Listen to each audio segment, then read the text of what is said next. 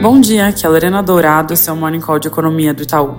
Começando pelos Estados Unidos, a sondagem de crédito SLOS mostrou que a demanda por empréstimos bancários segue fraca, apesar de ter tido alguma melhora em alguns segmentos. Esse dado, que ajuda a medir a disposição dos bancos em fornecer empréstimos e a demanda por eles, costuma ser monitorado com carinho em situações de estresse financeiro, como houve lá em março com a falência de bancos regionais e agora com esse aperto importante de condições financeiras puxado pela alta dos rendimentos das treasuries. Nós já sabemos aqui que o Fed quer, de certa forma, que essa desaceleração aconteça, porque isso ajuda no trabalho de combater a inflação e acaba fazendo com que uma alta adicional de juros seja menos provável. Nesse sentido, na revisão de cenário mensal que a gente publicou ontem, a gente agora vê a Fed Fund por lá parada nesse ano na banda atual entre 5,25 e 5,5, com cortes tardios só em setembro do ano que vem, levando a taxa para 4,75 e 5 em 2024. Relacionado a isso, vemos também a Treasury de 10 anos em patamar mais elevado por lá. Em termos de atividade, após o PIB do terceiro tri surpreender para cima, revisamos nossa projeção para o crescimento americano de 2,3 para 2,5 nesse ano e de 1,2 para 1,5 no ano que vem. Passando rápido pela Europa, as perspectivas de crescimento por lá não são as melhores. Em um cenário de atividade fraca e inflação perdendo força, achamos que o ECB deve antecipar o ciclo de corte de juros para a primeira metade do ano que vem, levando a taxa para 2,75. Com esse diferencial de juros menor em relação aos Estados Unidos, isso deve levar à depreciação do euro em 2024 perto ali dos 1,03. Na China, com o PIB do terceiro TRI vindo mais forte que as expectativas, além das sondagens industriais mostrando recuperação, os sinais de estabilização da atividade que a gente vinha vendo se fizeram mais claros e, para adicionar nesse movimento, anúncios de estímulo fiscal dão um viés mais otimista com a atividade. Agora vemos o PIB por lá crescendo 5,3% em 2023 e 4,3% em 2024. 5,3 a gente já tinha atualizado pós-PIB, o 4,3 de 2024 a gente mudou agora, vindo de 4,1. Passando para Brasil, o noticiário político segue dando bastante ênfase à discussão de mudança de meta fiscal, até porque a votação da LDO se aproxima e nela haveria aí a possibilidade do governo pedir alteração da meta de 2024. Segundo a Folha, aliados do presidente Lula teriam descartado a possibilidade de enviar ainda nessa semana uma mensagem de mudança de meta para que o ministro Haddad acabe ganhando mais tempo para tentar convencer o restante do governo a postergar a flexibilização da meta e mesmo para conseguir o apelo do Congresso para aprovação de medidas que elevem as receitas da União e ajudem a pelo menos chegar um pouco mais perto do déficit zero no ano que vem. Apesar de alguns jornais tentarem esmiuçar as regras e tecnicidades para alteração de meta, parece que essa discussão é pouco útil, porque no final do dia, havendo acordo político, a mudança pode acontecer a qualquer momento, o que varia é o custo para chegar nesse acordo e o mecanismo para fazer a alteração.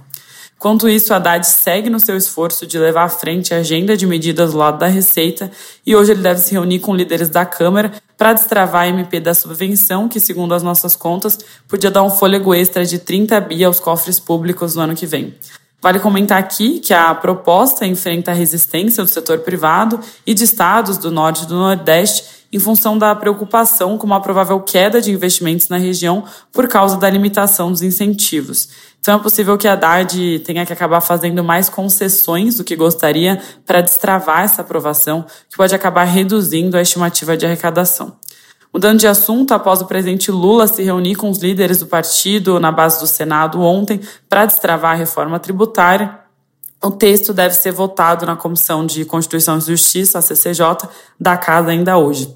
Se aprovado na CCJ, o texto pode ir a plenário já na quarta-feira, segundo o presidente do Senado, Rodrigo Pacheco. Só para lembrar aqui, a PEC tem que ser aprovada por 49 dos 81 senadores em dois turnos.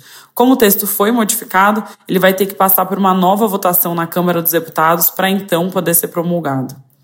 De agenda econômica, ontem teve a pesquisa semanal Focus, que mais importante era ver se haveria alguma mudança nas expectativas para a taxa de juros terminal de 24 após o Copom, mas isso acabou não acontecendo, com os participantes ainda esperando a Selic em 9,25%.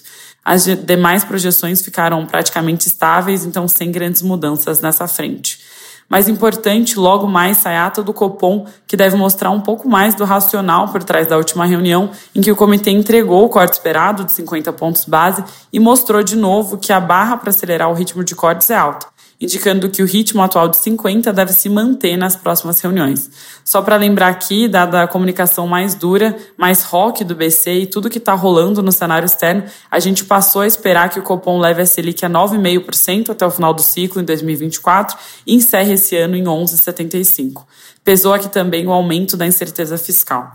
Tem mais detalhes das nossas projeções no relatório de atualização do Cenário Brasil, tanto no site como no app Itaú Análises Econômicas. Mas para detalhar aqui rapidamente, além da nossa visão para a política monetária, também fizemos uma revisão das nossas projeções para a inflação, incorporando surpresas de curto prazo e o corte de gasolina anunciado pela Petrobras em outubro, revisamos a nossa projeção de IPCA para 2023 de 4,9 para 4,6 e com inércia menor fizemos um ligeiro ajuste para 2024 de 4,1% para 4%.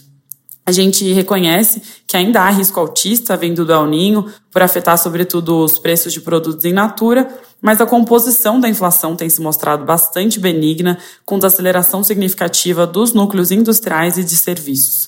No mais, a gente manteve o restante das nossas projeções inalteradas, com PIB em 2,9% esse ano e 1,8% em 2024, câmbio em 5 e 5,25, resultado primário em menos 1 e menos 1,2, respectivamente. Com desempenho robusto da balança comercial, a gente acabou refinando a projeção desse ano para 90 bilhões, o que acabou ajudando a melhorar o déficit previsto para a conta corrente também. Para terminar, hoje tem divulgação das estatísticas monetárias e de crédito pelo Banco Central. E eu não podia deixar de comentar que faltam só dois dias para o nosso evento Macrovision, que acontece nessa quinta-feira e que conta com a presença de grandes palestrantes para falar de economia, política e investimento. Vai ter transmissão online e as inscrições já estão abertas aqui no link. É isso por hoje, um bom dia.